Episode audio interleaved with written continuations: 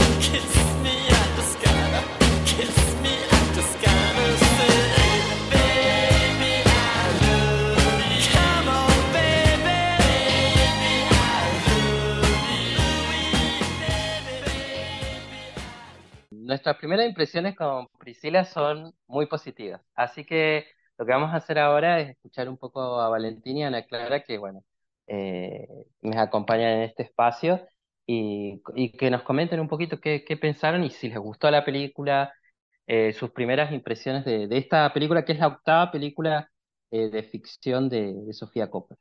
Como pude anticipar Leo, esta, mi, mi opinión es muy positiva sobre esta película. La llevo esperando desde el minuto cero que Sofía Coppola la anunció y, y, con, y su primer post de Instagram, que fue justamente con el guion y el libro que escribió la misma Priscila. Desde ese momento estuve muy manija con esto, sobre todo porque venía, venía de ver la de Elvis, protagonizada por Austin Butler, y quería ver justamente esa nueva mirada que tenía para darle eh, no solo la directora, sino también el, este personaje que tanto se hago memoria en la película de Baz Luhrmann, estaba muy en segundo plano, literal, eh, conocíamos casi poco y nada de ella, obviamente porque la trama en ese entonces era sobre Elvis y eh, su relación problemática con el, con el coronel, si no recuerdo mal su nombre, Sí, su manager. su manager, claro. Y acá esto es como un viaje personal justamente de, de Priscila, cómo llegó a ese punto, ¿no? O sea, el lado B de toda esa historia, cómo también su visión se, se chocaba mucho con, con la propia visión que tenía el mismo Elvis Presley, tanto que tenía él mismo como persona, como también lo teníamos nosotros, y quizás el director Baz Luhrmann por allá, por, no me acuerdo del año, por, por 2021, creo que fue la película por Sí, ahí, sí. y. Y era muy llamativo eso. Y ya para, bueno, para darle pie a Cana, la película a mí me gustó muchísimo, sobre todo viniendo de una directoraza como la de Sofía Coppola, para mí es una de las grandes directoras de, de cine. Ella con, con su filmografía, para mí, yo a ella la veo desde, la veo desde que tengo 12 años, empecé con su filmografía, arranqué obviamente con Lost in Translation, después comencé a ver Las Víctimas Suicidas, creo que una que se llama El Seductor, y así seguí siguiéndola y verla en este punto, con esta nueva perspectiva, como yo fui creciendo tanto en lo personal como en el cine, tener una, una nueva opinión sobre un tema, bueno, polémico como lo puede ser la relación entre Priscilla y Elvis Presley, verla desde, desde la mirada de Sofía Coppola, que no tuvo miedo a nada y se nota que, la, que, la, que también la produjo la misma Priscila para poder apoyarla y decirle, no tengas miedo, tirá toda la carne al asador, porque yo confío en vos. Y eso se nota un montón. Y, y que no tuvo miedo a nada, no tuvo miedo a, a que, a la película de Baz Luhrmann, no tuvo miedo de lo que podían llegar a decir, y me gustó muchísimo porque no, no se convierte en una película morbosa. Es una película que te cuenta el lado B de la manera más respetuosa que, he podido ver, y eso me fascinó un montón, y para mí es una de las, ojalá que sea una, una de las candidatas al Oscar. También, obviamente, nosotros como varones los vemos de una forma, pero la perspectiva femenina debe tener todos sus ribetes, ¿no? Eh, Ana, ¿vos cómo, qué sentiste de, de ver Priscila? Y porque Priscila es el reflejo de una relación con una diferencia de edad importante, digamos, entonces muchas mujeres pasan por este tipo de vínculos, varones también, en menor de medida, pero ¿qué, qué viste vos, así como, como chica, como joven, que le gusta el cine, ver a- una historia como Priscila? Yo creo que eh, me gustó un montón, partamos de esa base de que también me gusta mucho Coppola, la miro desde que soy chica, igual que Valen, ujú, Eh, así que yo fui creciendo también viendo el cine de Coppola. Así que eh, ver también representada esta película es, eh, fue ver a una, a una adolescente crecer también en el proceso, ¿no? Fue ese crecimiento personal que tuvo Priscila de, de la adolescencia a la adultez, que fue de golpe también porque tuvo que moldearse a gusto y piacere de, de Elvis, ¿no? Y de lo que él quería y demás. Eh, siempre porque ella estaba enamorada de él, entonces también pasa mucho en la realidad eh, de que hay un montón de mujeres, un montón de relaciones en donde se tienen que adaptar y acomodar a ese a esa otra persona del vínculo, eh, lo cual refleja mucho la realidad, tanto en esta época, me imagino que aún más que ahora, elijo creer. ¿no? Eh, así que siento que está muy bien representada, me gusta de que no sea tan bien morbosa, como mencionó Valen, sino como que eh, hay una mirada ahí que, que te hace empatizar, pero a la vez es como que, eh, no sé cómo explicarlo, pero es, está muy bien, está muy bien hecha porque eh, a diferencia de lo que es la película de Baz Luhrmann, ¿no? La Elvis de Austin Butler y demás, siento que acá vemos otro Elvis. Un poco me pasa con la figura de Maradona, ¿no? Que está también polarizada, en la donde ujú, está el- el- las personas que no, que no lo quieren por, por las cosas que realiza y las personas que sí lo bancan por un montón de motivos, ¿no? Algo pasa similar con lo que es la figura de Elvis de que eh, está esa figura eh, idolizada, ¿no? Eh, que pasa con un montón de ídolos. Pero creo que esta película quiebra un poco con esto, pero sigue manteniéndolo alto, no es que rompe con la imagen. Porque son claro. cosas que ya sabemos del, del- de él, digamos. No es historia, historia nueva.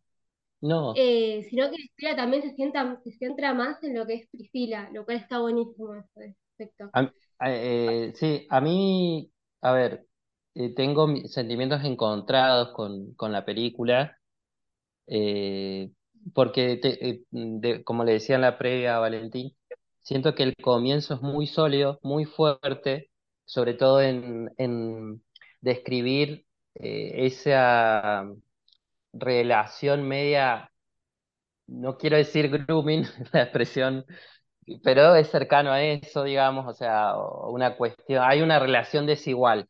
Y Sofía Coppola la describe de manera brillante, desde el amigo que va a buscar una chica joven a un bar, a cómo la familia, cómo va hablando con la familia, hay toda una concatenación de, la de la seducción en una relación así de desigual que me pareció brillante y me pareció brillante que saliera de, de, un mito como es Elvis. Es como hacer una película que desmitifique a John Lennon, por decirte. Eh, una persona, una figura con, con un peso en la cultura popular y sobre todo en la cultura popular yankee, que es como si hubiesen hecho una película de Michael Jackson sobre su relación extraña con los niñitos, ¿viste? O sea, no sé si en algún momento va a existir. Yo creía que en principio no, pero me pareció muy interesante ese punto de vista muy crítico de las relaciones con diferencia de edad que hace Sofía Coppola.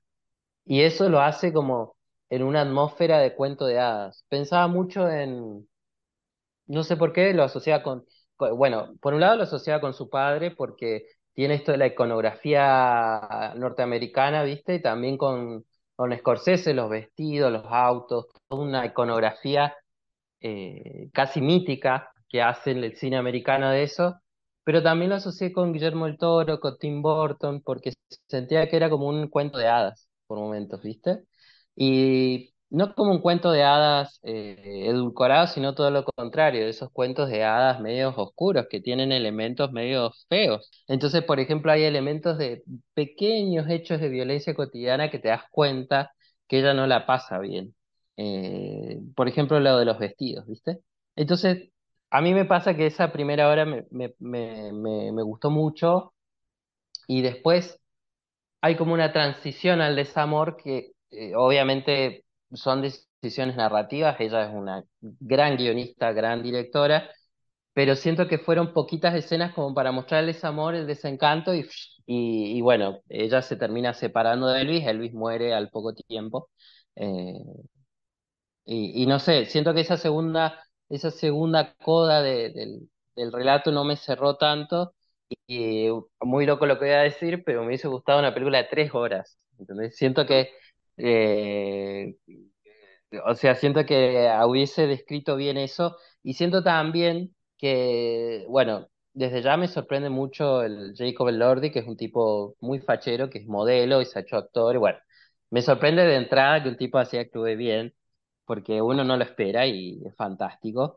Pero sí siento que la película tiene dos grandes personajes que son eh, Priscila y Elvis, eh, un Elvis muy bien delineado también, pero después los otros personajes casi que no existen. Y ahí me parece que hay un, no sé si un error, pero una oportunidad desaprovechada, porque en estos vínculos medios extraños, por no decir desiguales, por no decir, digamos, violentos, eh, intervienen las otras partes también y tienen una parte importante. Entonces, a mí me da mucha pena que, por ejemplo, a Priscila no le percibís que tenga amigas, ¿viste? Eh, bueno, porque era una mujer que encerraban, pero digo, eh, me hubiese gustado un poquito más. Siento que tiene un comienzo excepcional y, después la segunda hora como que quiere condensar mucho y eh, si la hacías de tres horas yo la iba a ver, porque tiene esa cadencia, ese ritmo de, de las películas americanas que, que tranquilamente te enganchas.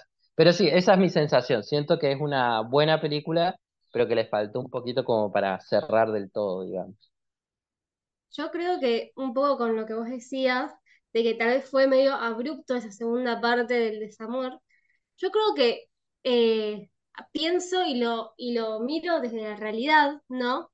Tal Mm, vez eh, el desamor en la realidad, ¿no? O sea, fuera de lo que es la ficción y las películas, puede resultar así, como que de repente te levantás y decís, no, yo ya no puedo estar acá, me tengo que ir de acá, y pasa rápido eso. Tal vez, Sí. tal vez sea desde ese lado que lo hizo abrupto, entre comillas, ¿no? Eh, como que un día se despertó y se dio cuenta de que no estaba en un lugar donde le gustaba Sí, sí, sí, claro, eso muestra un y poco la película.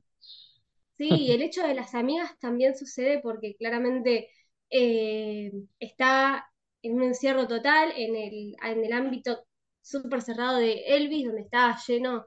de los amigos de Elvis, eh, del manager de Elvis, del padre de Elvis, la familia de Elvis. Claro. Era todo eh, sobre él.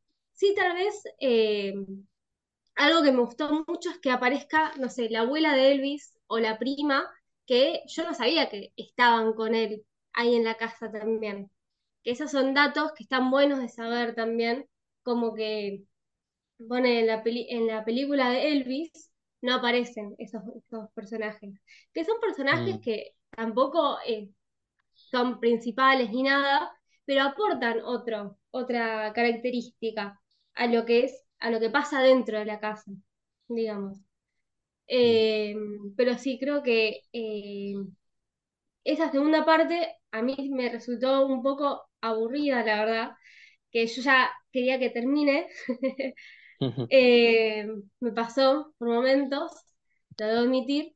La primera parte me encantó, pero llegó a ese punto en el que sentía que ya estaba haciendo un toque larga y después terminó y me quedé como un- con un poco, un sabor semi amargo por esa, por esa segunda parte, digamos. No sé si les habrá pasado. A mí creo que sí, creo que en lo general creo que a todos nos pasó que ya con los primer, con la primera hora, con los primeros minutos, nos enganchamos todos de, de pie, sobre todo sonando Baby I Love You de los Ramones, ahí sí dijimos, listo, estoy adentro, pero también porque nos llamaba, creo que porque con Leo lo charlamos en la previa a la grabación de cómo establecía las reglas del juego, lo que estábamos a punto de ver.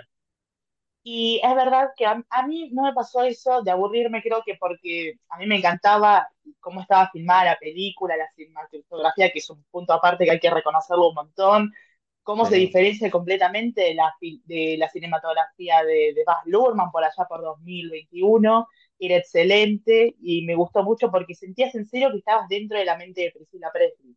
Era genial eso, los pequeños detalles, sentías que con cada plano con cada toma, cada plano, estaba sintiendo algo que estaba sintiendo la misma Priscila en ese momento. Y estos personajes que faltaron, tanto en, en la versión de Austin Butler eh, y que están acá presentes, como dicen ustedes, casi ni hablaban o hacían apariciones pequeñas, pero siento que justamente, ¿por qué estaban acá? Porque eran los que acompañaban sobre todo a Priscila. Y esos pequeños detalles son los que también la diferencian de la otra película. Estoy nombrándola mucho, pero porque siento que a mí en lo personal es muy difícil no poder compararla, sobre todo cuando después Claro. aparecía, eh, esto también quiero hablar, cómo te presentan por primera vez a Elvis, al Elvis de Jacob Elordi. Es Priscila entrando a una casa, le señalan, Elvis es ese. Es simplemente un, un tipo sentado con un whisky en la mano y no me acuerdo si estaba fumando, pero lo más probable es que estaba fumando te lo presenta como un tipo común. No te lo presenta con todo ese brillo, con todo ese glamour que ya tenía Elvis y su reputación en aquel entonces, y eso me encantó.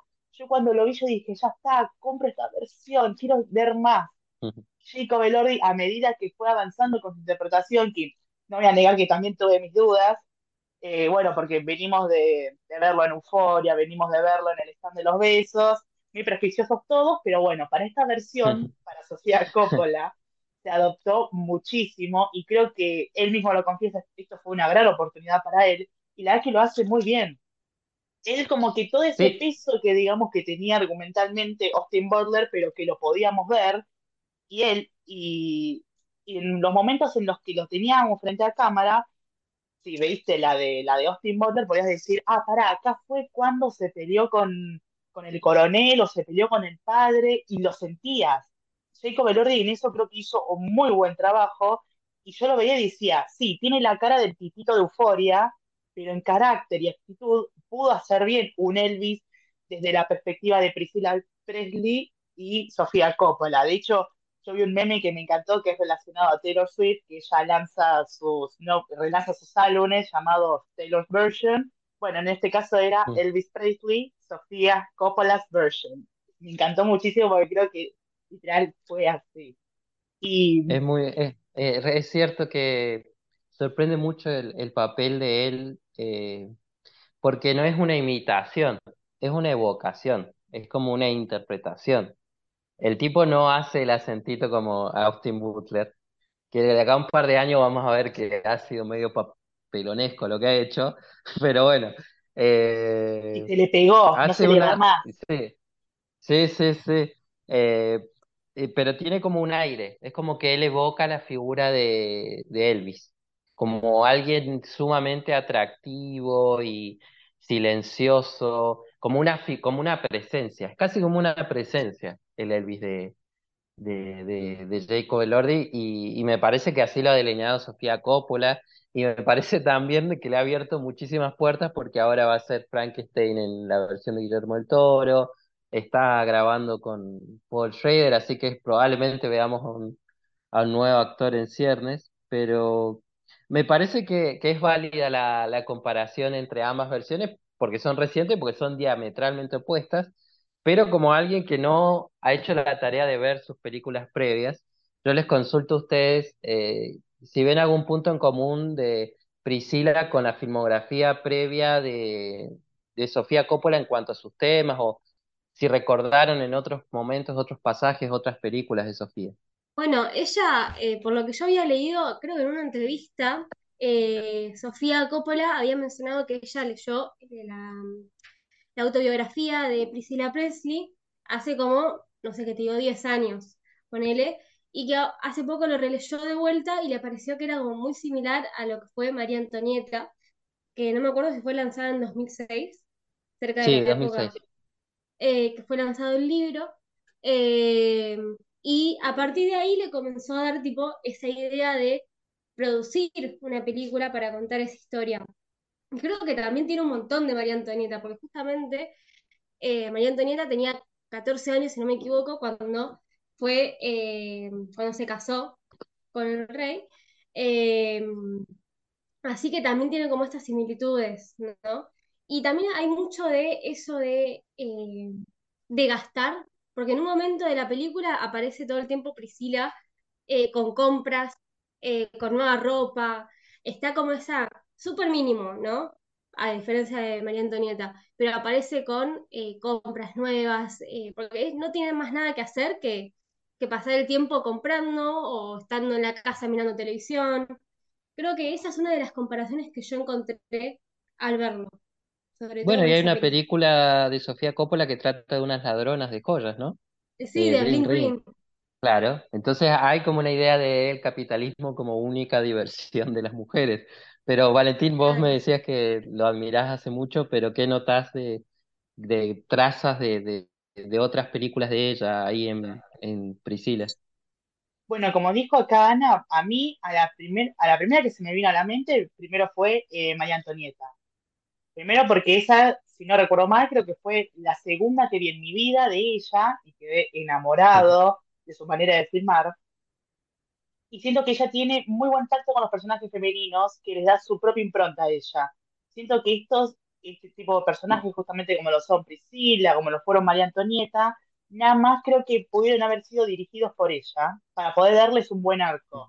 Algo que encuentro mucho es que ella encie- encierra en algún punto estos personajes en el sentido de que no extiende tanto. Ella como que, digamos, cuenta la cantidad de personajes que quiere que aparezcan en la película qué tantos, eh, qué tantos son necesarios, qué tantos van a hacer unas pequeñas apariciones, pero todo es por algo.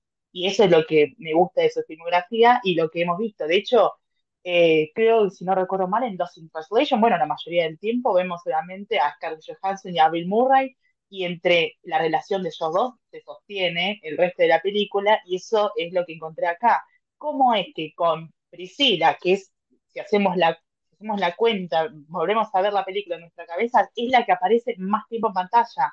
¿Cómo tanto por la dirección, el guion, la actuación de Kaylee Spine, ay, no, no me acuerdo el nombre de la actriz, pueden Sí, sostener Kaylee tiene un nombre irlandés. medio rari, y cómo pueden Sí. sostener esta película? Y eso es una de las grandes similitudes que encuentro en la filmografía de Sofía Coppola y, cómo- y cómo ellos no solo, sí, uno dirá, lo repite, no es que lo repite, lo evoluciona, porque justamente son historias distintas, quizás un nuevo enfoque, y le ayuda mucho a Sofía Coppola a abrir sus alas. Y esto también, no me acuerdo quién lo dijo, pero ella tiene mucha, mucho, mu- mucha atención al detalle. Que, por ejemplo, me acuerdo un plano, y es un plano de detalle justamente de que el perfume que usa Priscila, ¿cuál es? El número 5 de Chanel. Y después viene la escena en la que Elvis está con la fanática, está coqueteando con una y le dice, me gusta tu perfume, ¿cuál es? Y la fanática le responde, el número 5 de Chanel. Priscila y el espectador sabía que eso es doloroso. Sentías lo mismo que Priscila en ese entonces. Algo que cuando yo, eh, cuando quiero aprender sobre cine y todo, siempre me dicen lo mismo, es cada toma, cada plano es información para el espectador. Y sin, sin un flashback, sin un pequeño corte sobre el perfume de Priscila, que ya había pasado hace como, no sé, cinco o seis escenas atrás, cuando dice ese diálogo, vos lo sentís, sentís ese dolor de Priscila, cómo entendés que ella se haya ido a correr a la oscuridad y esa toma hermosa de media cara oscura, media cara iluminada y la lágrima corriendo, la lágrima con delineador, obvio, corriendo sobre su mejilla, me encantó. Eso es lo que para mí caracteriza mucho a Sofía Coppola, que es su atención al detalle. Que eso no lo vi solamente en Priscila, lo veo en demasiadas películas de ella, que justamente el, el- el punto en común que tienen, no solo como dije antes, la- eh, que tiene pocos personajes, pero muy factibles, y eso es lo que admiro un montón de ella y que espero que esta película sea reconocida en, en los próximos premios. Quise hablar, mu- quise hablar desde el comienzo de esta escena, la del perfume, porque literal a mí me preguntan por Priscila o por Sofía Coppola, y yo pienso en esa escena, pienso en esa escena, yo digo, es esto, esto es Sofía Coppola, esto es, esto es Priscila, esa atención al detalle mínima que lo puedo ver eh, en muy pocos directores. Y esto no sé si llegué a hablar, pero sobre del- de la segunda mitad que ustedes dos dicen, que es que les aburrió, que querían que terminara. Ah, sí, bueno, dije que a mí me llamó mucho la atención, por, sea, a mí me mantuvo enganchado por la manera de estar filmada. Ahora, si Priscila hubiese sido una duración de, hubiese tenido una duración de tres horas, como, bueno, como quizás Napoleón, que en Apple TV Plus está la versión de cuatro horas, lo hubiera visto igual. Igual sobre todo con escenas eliminadas, porque yo sé que esas escenas eliminadas me van a dar algo más de información. No son escenas borradas porque sí, son escenas que sabes que te van a sumar algo. Y eso es algo muy característico, no solo de Coppola hija, sino Coppola padre. También para mí es muy difícil no hablar de Sofía sin hablar de Francis. Por favor, sobre todo con la hermosa trilogía que fue El Padrino, eh, Apocalypse Sí, Now, es sencillamente eh, son, son, son uña y carne. Y, y se ve la influencia, como vos dijiste, Leo, que tuvo eh, Francis Ford Coppola con, con su hija y su manera de filmar. Y, y es hermoso porque aunque ella tome, tome ideas que tuvo su padre antes, ella misma sabe darle su propia impronta y sabe diferenciarse y ayornarse, sobre todo a esta nueva generación de, de cineastas y cómo se ve, cómo va evolucionando el cine. Y me fascina un montón. Eh, recordar, Sofía Coppola tiene 52 años ya, ganó el Oscar a Mejor Guión Original en 2003 por Perdidos en Tokio, fue la tercera mujer directora en ser nominada al Oscar en ese tiempo por esa película. Eh, eh, algunas de las pe- otras películas que podemos ver en plataformas ahora de ella son María Antonieta está en Netflix, Priscila próximamente va a estar en Movie, Perdidos en Tokio está en Star Plus y The Bling Ring en HBO Max. Eh, en total son ocho películas. Hay cuatro que no tienen distribución o para ver, que tienen que conseguir los eh, DVDs. Las Vírgenes Suicidas, The Beguiled, eh, o El Engaño, algo así. On the Rocks y Somewhere. Eh, Somewhere, que muchos dicen que tiene muchas cosas de Afterson, que no la he visto, no he visto Somewhere, pero al parecer hay puntos de conexión ahí. Y después hablar sobre Priscila. Priscila hoy tiene 78 años, eh, conoció a Luis a los 14 y se divorció a los 28, así que fue una relación de 14 años. Y por ahí la gente no lo sabe, pero Priscilla Presley es la misma Priscilla Presley que aparece en la trilogía de la pistola desnuda, que es de hecho su, su, sus únicas películas más conocidas son como actriz son esas. Ha hecho otros proyectos, pero eh, la trilogía de la pistola desnuda es donde está ella que es muy graciosa realmente que, cómo actúa ella, Leslie Nielsen. Eh, una película muy extraña de la que podríamos hablar también porque hay un femicida en esa película que es O.J. Simpson, así que es muy extraño el mundo de la pistola desnuda, pero pueden buscarlas también, películas eternas eh, en rotación el cable. Eh, y bueno, ya para cerrar, eh, obviamente decir que estamos en Bendito Spoiler en Instagram, eh, y también tenemos el sitio web benditospoiler.com y despedir cada uno con una frase de por qué ver Priscila, que próximamente va a estar por movie. ¿Por qué ver, ver Priscila? Yo pienso que Priscila es una historia de encontrarse a una misma, de encontrar también su camino eh, y su identidad propia, ¿no? Es sobre saber crecer a pesar de las diversidades. Eh, sí, es una historia que te ayuda a comprender también la vida de una, de una persona súper extra famosa, como fue Priscilla Presley eh, y de cómo fue también Elvis, porque también te da detalles de eso. Así que, y también si les gusta mucho el cine, van a, van a amar todos los planos, la filmografía, la estética en general, les va a gustar mucho. Para mí, todos tenemos que ver Priscila, porque para mí es un gran aporte al cine y cómo justamente esto de que es casi una misma historia, mismos personajes, pero distinta perspectiva, lado A, lado B. Y creo que eso es muy llamativo, no solo para el fanático del cine como lo somos nosotros, sino también para, para todo el mundo. Es muy bueno ver eso, aprender. Y como dijo acá Ana, tiene una estética y una fotografía hermosa que no se van, no se van a arrepentir de verla. Sobre todo si primero ven la de Austin Butler y después ven esta. Es, creo que para mí el reto es ese, ¿no? ver la de Baz Luhrmann y después ver la de Sofía Coppola, porque creo que es lo que tenemos que hacer para poder comprender tanto a ambos protagonistas de una misma historia y el enfoque distinto. Eh, yo creo que Priscila es como Caperucita Roja, pero del siglo XX y de Norteamérica, ¿no? Eh, siento que lo que hace Sofía Coppola es una gran reflexión sobre los vínculos afectivos con diferencia de edad y las desigualdades que provoca, ¿no? Eh, me parece muy interesante que lo haga en el contexto de, de una Norteamérica soñada, ¿no? Eh, si fuera puro panfleto la película no me gustaría tanto, pero siento que no descuida una de las bases del séptimo arte que es eh, la estética y la reflexión. Eh, uno siente eso cuando ve Priscila, siente que está viendo un cuento triste, melancólico, pero con mucho de, de la realidad que viven muchas mujeres en, en Norteamérica y el mundo, así que por eso la recomiendo.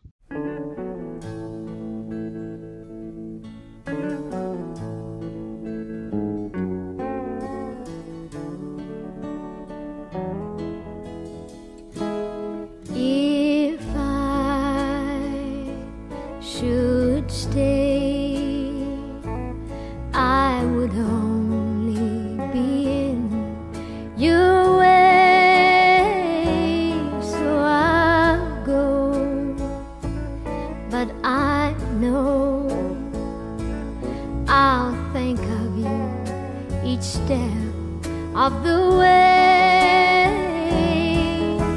And I will always love you. I will always love you.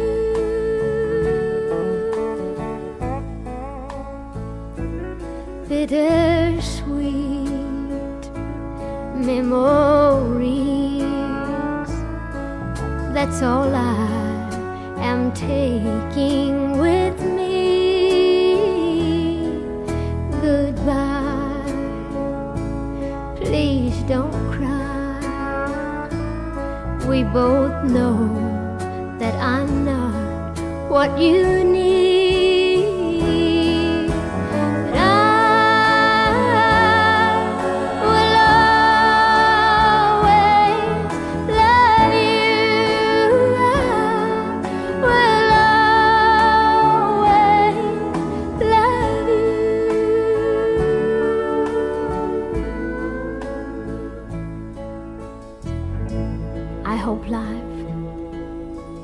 Treats you kind.